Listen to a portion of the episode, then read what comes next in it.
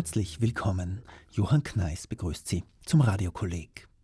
Vielleicht ist es der größte Wunsch der meisten von uns, dass wir und unsere Angehörigen lange und gesund leben mögen. Die Lebenserwartung in Österreich ist hoch, aber die letzten Lebensjahre werden oft in weniger guter Gesundheit verbracht als in vergleichbar entwickelten Ländern. Was hält nachhaltig gesund? Das ist Thema im ersten Teil des Radiokollegs dieser Woche über Gesundheit und Prävention. Oft sind es unbemerkte langfristige Entwicklungen im Organismus, die im Lauf der Jahre krank machen.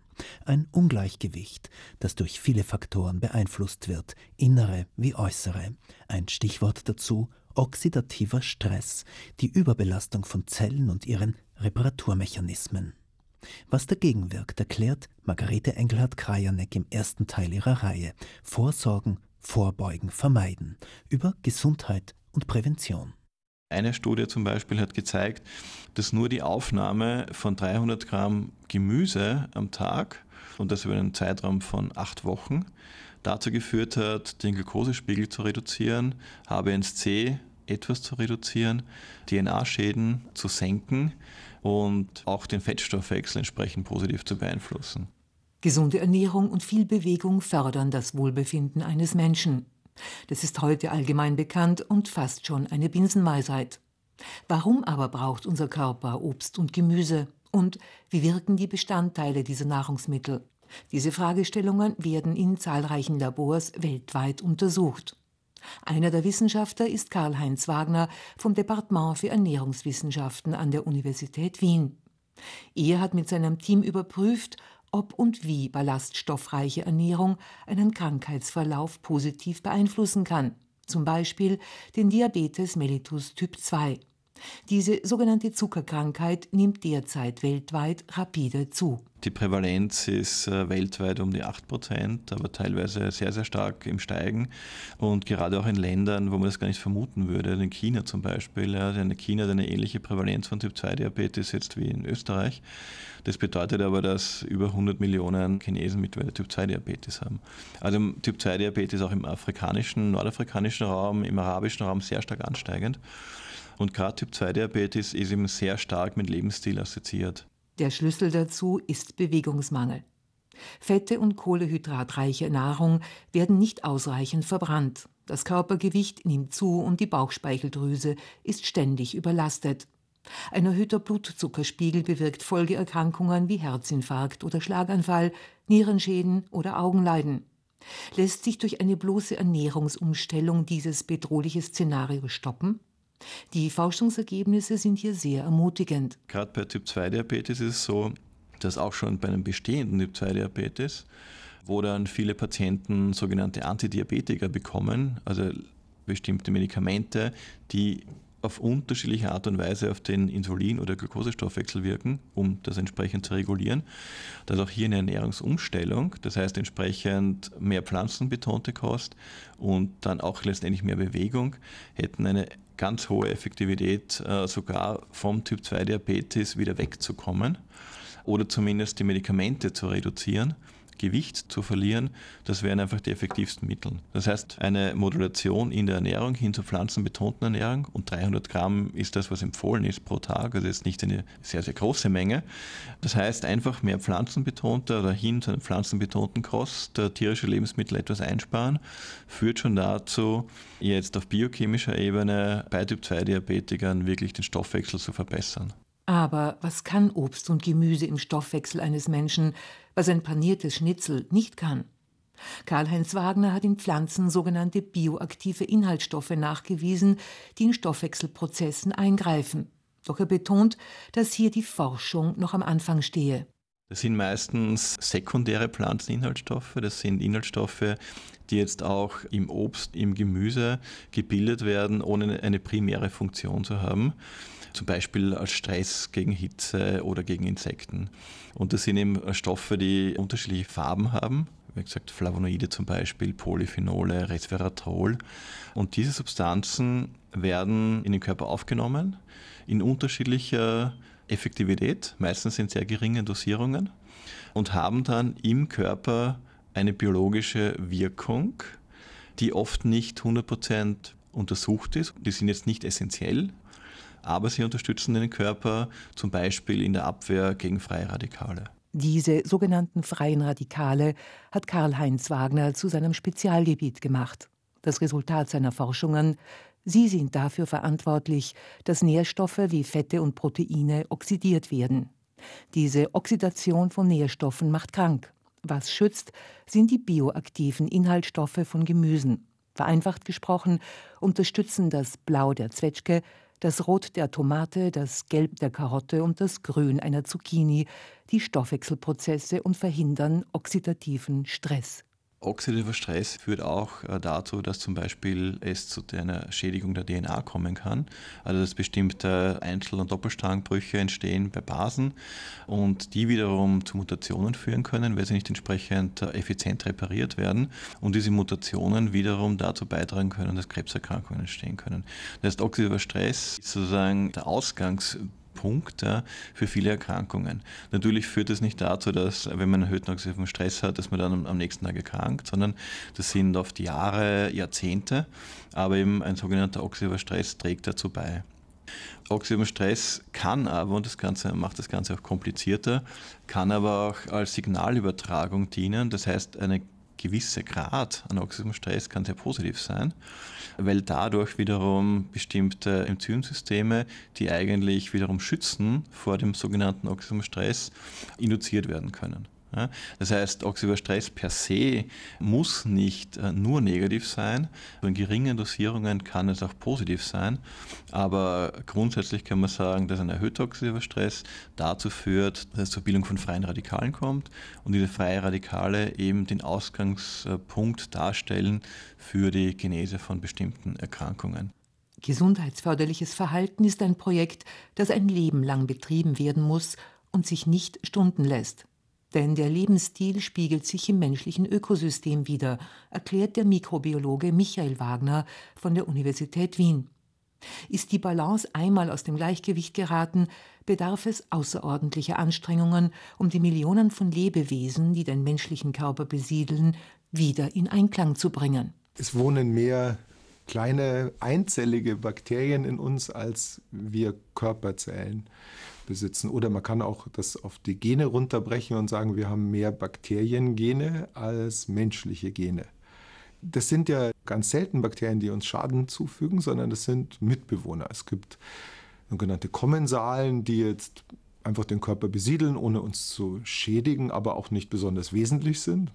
Aber ein Großteil dieser einzelligen Mitbewohner erfüllen ganz wesentliche Funktionen so lernt man heute, dass eben diese Mikroben für unsere Gesundheit ganz wesentlich sind. Und wenn wir dieses Mikrobiom stören, das vor allen Dingen ja im Darm eine Rolle spielt, aber auch auf der Haut, im Mund, Rachenraum, eigentlich der ganze Körper ist besiedelt. Und wenn wir eine gesunde Zusammensetzung aus dem Gleichgewicht bringen, eine sogenannte Dysbiose erzeugen, dann ist damit häufig das Auftreten von Krankheiten korreliert. Das Mikrobiom eines Menschen ist individuell. Beeinflusst wird es durch genetische Veranlagungen, aber auch durch die Lebensumstände. Ernährungsgewohnheiten und der sogenannte Lebensstil tragen maßgeblich dazu bei. Vordergründig ist das Mikrobiom im Darm eines Menschen der bakterielle Hotspot, der für das Wohlbefinden des Einzelnen, der Einzelnen verantwortlich ist. Und je vielfältiger das Mikrobiom eines Menschen, umso stärker sind seine Abwehrkräfte. Das bewirkt ein vermindertes Infektionsrisiko. Für die Medizin eröffnen sich damit neue wissenschaftliche Perspektiven, erklärt Michael Wagner. Ganz eine tolle neue Studie gibt es bei Neugeborenen in Indien. Gerade von den Frühgeborenen mit geringem Geburtsgewicht äh, sterben relativ viele an Sepsis. Das ist ein Problem was besonders die Entwicklungsländer betrifft. Und da hat man jetzt festgestellt, dass man diese Sterberate der Neugeborenen an Sepsis dramatisch reduzieren kann, indem man ein Probiotikum zusammen mit einem Nährstoff verabreicht, also einen ganz normalen Lactobacillus, und dann sterben viel, viel weniger an Sepsis.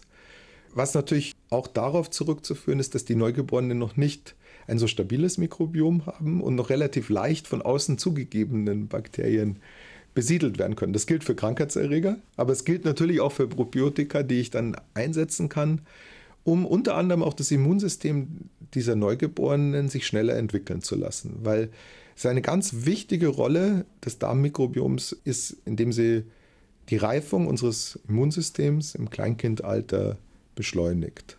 So werden Krankheiten behandelt, indem das Immunsystem gestärkt wird. Der Einsatz von Antibiotika lässt sich damit verringern. Eine notwendige Maßnahme, denn Millionen Bakterien haben bereits Resistenzen gegen herkömmliche Antibiotika entwickelt. Damit sind viele dieser Medikamente wirkungslos geworden. Für Mediziner öffnet sich das Schreckensszenario, dass sich in Zukunft lebensbedrohliche Krankheiten wie eine Lungenentzündung nicht mehr behandeln lassen. Bereits heute machen multiresistente Keime den Krankenhäusern zu schaffen und haben schon zahlreiche Menschenleben gefordert. Wenn wir nicht intensiv in die Forschung investieren, wird diese Zeit zurückkommen, wo man an banalen Infektionskrankheiten wieder versterben kann. Und das liegt daran, dass es kein Antibiotikum gibt, gegen das Bakterien in absehbarer Zeit nicht Resistenzen entwickeln. Das heißt, es gibt zwei Maßnahmen, die eigentlich total trivial sind. Ich muss diese Antibiotika nur dort einsetzen, wo ich sie wirklich brauche. Nicht Antibiotika einsetzen für triviale Dinge wie Erkältungskrankheiten, die sowieso meistens viral verursacht sind. Zweite Maßnahme wäre natürlich in der Tierzucht, dass man verzichtet auf den Antibiotika-Einsatz oder sagen wir ihn stark zurückschraubt. Das heißt aber, dass wir mehr Geld für Fleisch ausgeben müssen, weil Billigfleisch geht nicht zusammen, Produktion mit einer Reduktion des Antibiotika-Einsatzes. Wir können Fleisch in diesen Mengen, zu diesen Preisen, wie sie jetzt der Konsument gewöhnt ist, nicht produzieren ohne den Einsatz von riesigen Mengen von Antibiotika. Darum sind Alternativen gefragt. Und hier erweist sich die Mikrobiologie als erfolgversprechender Weg. Denn viele Studien zeigen, Krankheiten spiegeln sich nicht nur in einem veränderten Mikrobiom wider. Bei einigen Erkrankungen konnte ein direkter Zusammenhang zwischen Mikrobiom und Erkrankung nachgewiesen werden. Wenn ich in einem Tiermodell sage, ich habe ein, eine sogenannte gnotobiotische Maus zum Beispiel, die jetzt keine Darmbakterien besitzt, und ich transplantiere das Darmmikrobiom aus einer erkrankten Maus in diese sterile Maus, und die sterile Maus erkrankt dann an einer solchen Krankheit, dann ist es klar, dass da irgendwo ein Link bestehen muss und nicht nur eine Korrelation. Weil wenn ich die Krankheit übertragen kann, indem ich die Bakterien aus dem Darm übertrage, habe ich bewiesen, ich habe da noch nicht verstanden, worin der Link besteht, aber ich habe bewiesen, dass die veränderte Zusammensetzung der Bakterien im Darm die Krankheit verursacht. Und das gelingt für eine ganze Reihe von Krankheiten, unter anderem auch für Ängstlichkeit bei Mäusen. Also wenn man das Darmmikrobiom von ähm, sehr ängstlichen Mäusen auf sterile Mäuse übertragt, zeigen die für einen bestimmten Zeitraum auch erhöhte Ängstlichkeit.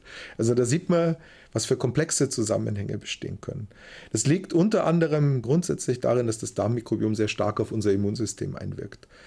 Und dadurch, dass es unser Immunsystem moduliert, kann es natürlich auf eine Vielzahl von Erkrankungen Einfluss nehmen, die überhaupt nicht den Darm betreffen. Wie lässt sich aber ein Darmmikrobiom, das aus dem Gleichgewicht geraten ist, wieder regenerieren? Die Einnahme von Probiotika, also von ausgewählten Bakterienstämmen, kann kurzfristig helfen. Wesentlich radikaler und auch erfolgversprechender ist eine sogenannte Fäkaltransplantation. Durchgeführt wird diese heute bei lebensbedrohlichen Darminfektionen wie beim Clostridium difficile. Dieser hartnäckige und hoch ansteckende Erreger tritt unter anderem dann auf, wenn die Darmflora eines Menschen durch lange Antibiotikagaben zerstört wurde. Und hier ist die Fäkaltransplantation enorm erfolgreich. Bei über 80 oder 90 Prozent der Patienten gelingt hier eine Heilung durch Zugabe von Fäkaltransplantaten. Das ist ja letztlich der radikalste Ansatz, durch externe Zugabe von Bakterien das Darmmikrobiom zu verändern, indem ich einfach sage, ich tue nicht einen Stamm zugeben, der gut ausgetestet ist, sondern ich gebe einfach die ganze Lebensgemeinschaft eines anderen, eines Spenders zu. Das kann ich über Einlauf machen, das kann ich über Spiegelung machen, das kann ich letztlich auch über Tabletten machen, indem ich die einkapsel, diese Bakterien, und dann oral verabreiche. Aber auch da gilt, wir haben verschiedene Mikrobiome. Da zeigen die Studien bei manchen Patienten extrem wirksam, verändert dauerhaft die Zusammensetzung des Darmmikrobioms, bei anderen Patienten nur ein kurzfristiger Effekt. Noch effizienter wäre es vermutlich, wenn man für die Menschen, für jeden Einzelnen Probiotika isolieren könnte. Man könnte ja sozusagen aus dem Stuhl eines zukünftigen Patienten, wenn der gesund ist, Probiotika isolieren. Bakterienstämme, die man dann wieder dem verabreicht, weil das sind dann Bakterien, die wahrscheinlich sehr gut angepasst sind an die jeweilige Person. Aber da wird es natürlich dann auch dementsprechend aufwendig. Tiefgefrorene Stuhlproben oder Stammzellen, die im Krisenfall aktiviert und dem ursprünglichen Spender wieder verabreicht werden, liegt darin die Zukunft der Medizin? Diese maßgeschneiderten Behandlungen versprechen gute Erfolge. Doch lässt sich das Konzept einer individualisierten Medizin auch wirklich für alle umsetzen? Die individualisierte Medizin ist natürlich ein großes Versprechen, weil wir müssen uns natürlich überlegen, was, was passiert ist, dass wir die Gesellschaft vielleicht in kleinere Gruppen einteilen. Also es ist ja nicht auf das Individuum per se zugeschnitten derzeit, sondern es ist vor allem versucht man für spezifische Gruppen spezifische Lösungen zu finden. Ulrike Feld vom Institut für Wissenschafts- und Technikforschung der Universität Wien. Die individualisierte Medizin ist natürlich ein Wunschdenken und wir wissen auch, dass die heutigen Gesundheitssysteme nicht nur eine Zweiklassenmedizin haben, sondern die haben wahrscheinlich schon eine Drei- oder Mehrklassenmedizin. Das heißt, die Frage, wer dann profitieren wird und wem diese Möglichkeiten, die wir sicher haben, zugutekommen werden, ist eine Frage, die wir ständig aufs Neue stellen müssen. Viele der Behandlungen, die heute möglich sind, sind für ganz viele Menschen überhaupt nicht zugänglich. Das heißt, unsere Versicherungssysteme sind nicht dafür gebaut, diese Art von individueller Betreuung überhaupt abzudecken. Und daher muss man sich natürlich immer fragen, was könnte man theoretisch machen und was macht man in Wirklichkeit mit den Möglichkeiten, die wir haben. Und da stoßen wir an finanzielle Grenzen, wir stoßen an organisatorische Grenzen und ähnliches. Man kann ja sehr schön sehen, wie die Kritik am Gesundheitssystem ja Stück für Stück auch zugenommen hat, weil wir so ganz banale Dinge wie auf ein MRT wartet man monatelang, bis man es bekommen kann. Und dann fragt man sich halt, okay, jetzt gibt es diese ganz tollen Möglichkeiten und dann sitze ich und warte drei, vier, fünf Monate, bis ich eine Untersuchung überhaupt erst bekomme, die feststellen kann, an welchem Problem ich eigentlich leide. Und das sind halt so Diskrepanzen, wo man sehr schön sieht, wie wir einerseits ein Potenzial entwickeln, dass wir Dinge besser tun könnten und dass wir gleichzeitig an die Grenzen der Organisation dessen anstoßen. Die Aufgabe der Wissenschaft ist es, neue Wege aufzuzeigen. Die Gesundheitspolitik wiederum sollte die modernen Errungenschaften möglichst vielen Menschen zugänglich machen. Doch das ist teuer. Damit den Menschen geholfen werden kann, die eine kostspielige Behandlung brauchen, muss an anderer Stelle gespart werden. Um eine gute Qualität in der Gesundheitsversorgung aber für alle zu gewährleisten, sollten einige Parameter im Gesundheitssystem neu überdacht werden, sagt die Sozialwissenschaftlerin Barbara Preinsack von der Universität Wien. Also es gibt die Tendenz, die personalisierte Medizin zu verurteilen. Ich glaube, dass die personalisierte Medizin als eine Idee, die versucht, Prävention, Diagnose und Therapie enger an individuelle Eigenschaften von Patientinnen und Patienten anzubinden, absolut der richtige Weg ist, generell. Die Frage ist natürlich, wie wir es verwirklichen. Das ist sozusagen die 100 Millionen Euro Frage in dem Fall. Wir könnten jetzt sagen, personalisierte Medizin besteht hauptsächlich darin, dass wir medizinische Daten digitalisieren, dass wir Menschen immer mehr auch digital überwachen. Damit meine ich, dass zum Beispiel Blutzucker, Herzfrequenz, Schlafrhythmus und so weiter durch Sensoren überwacht wird, die dann zentral gespeichert werden. Und das ist durchaus die Vision einiger Verfechter der personalisierten Medizin, dass man diese longitudinalen Datensätze schafft von Patientinnen und Patienten, wo man dann sozusagen so viel Information wie möglich hat. Auch während der Zeit, in der sie gesund sind. Wenn sie dann krank sind, kann man die Daten während der gesunden Zeiten mit den Daten während der kranken Zeiten vergleichen und kann dann daraus auch lernen. Man kann dann sozusagen vorausschauend sagen, ah, wenn bei der Person A diese und diese und diese Muster in den Datensätzen auftreten, bahnt sich etwas an. Primärprävention durch totale Überwachung? Für Barbara Preinsack bietet dieses Modell wenig Perspektive.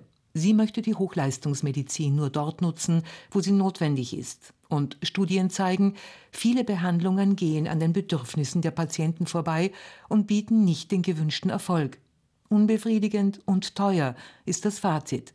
Die Sozialwissenschaftlerin beruft sich auf eine Initiative, die im angloamerikanischen Raum entstanden ist und sich auch im deutschsprachigen Raum etabliert hat, Choosing Wisely. Eine Plattform, in der Ärzte Diagnosetechniken und Therapien empfehlen, von anderen wiederum abraten. Denn zahlreiche Untersuchungen werden routinemäßig nur darum durchgeführt, weil sie von den Kassen bezahlt werden. Dafür müssen wir aber auch das Anreizsystem natürlich in unserem Gesundheitssystem verändern. Weil im Moment sind wir ja in vielen Ländern der Welt noch in einem System, in dem für Interventionen und Volumen bezahlt wird. Also man bekommt Geld dafür, ein neues Kniegelenk einzusetzen. Das Krankenhaus bekommt Geld dafür, dass die Person im Krankenhaus liegt, wenn sie ein neues Kniegelenk bekommt. Eine andere Entwicklung, die meiner Meinung nach genauso wichtig ist, dass man sagt, wir zahlen in manchen Bereichen nicht mehr für Volumen, nicht mehr pro Eingriff, sondern wir zahlen für Ergebnisse. Und jetzt kommt der Clou, die Ergebnisse werden immer stärker von den Patientinnen und Patienten formuliert. Das sind die sogenannten Patient-Reported Outcome Measures, also die durch Patientinnen und Patienten berichtete Ergebnisse, die dann sagen, für mich ist das Problem gelöst, wenn ich wieder spazieren gehen kann, wenn ich meine Enkel aufheben kann zum Beispiel. Und unter Umständen braucht man dafür kein neues Kniegelenk. Unter Umständen würde eine Physiotherapie und, und eine andere Therapieform äh, ein Ergebnis bringen, das für die individuelle Patientin oder den Patienten besser ist. Wenn jetzt jene, die Gesundheitsleistungen erbringen, nach diesen Ergebnissen bezahlt werden, dann gibt es die Anreize nicht mehr invasive Medizin, mehr Kniegelenke, weil es sehr viel Geld bringt, sondern in Richtung weichere, sanftere Medizin, die die Ergebnisse bringt, die die Patienten und Patientinnen dann haben wollen. Im Zentrum eines patientenorientierten Gesundheitssystems steht das Gespräch.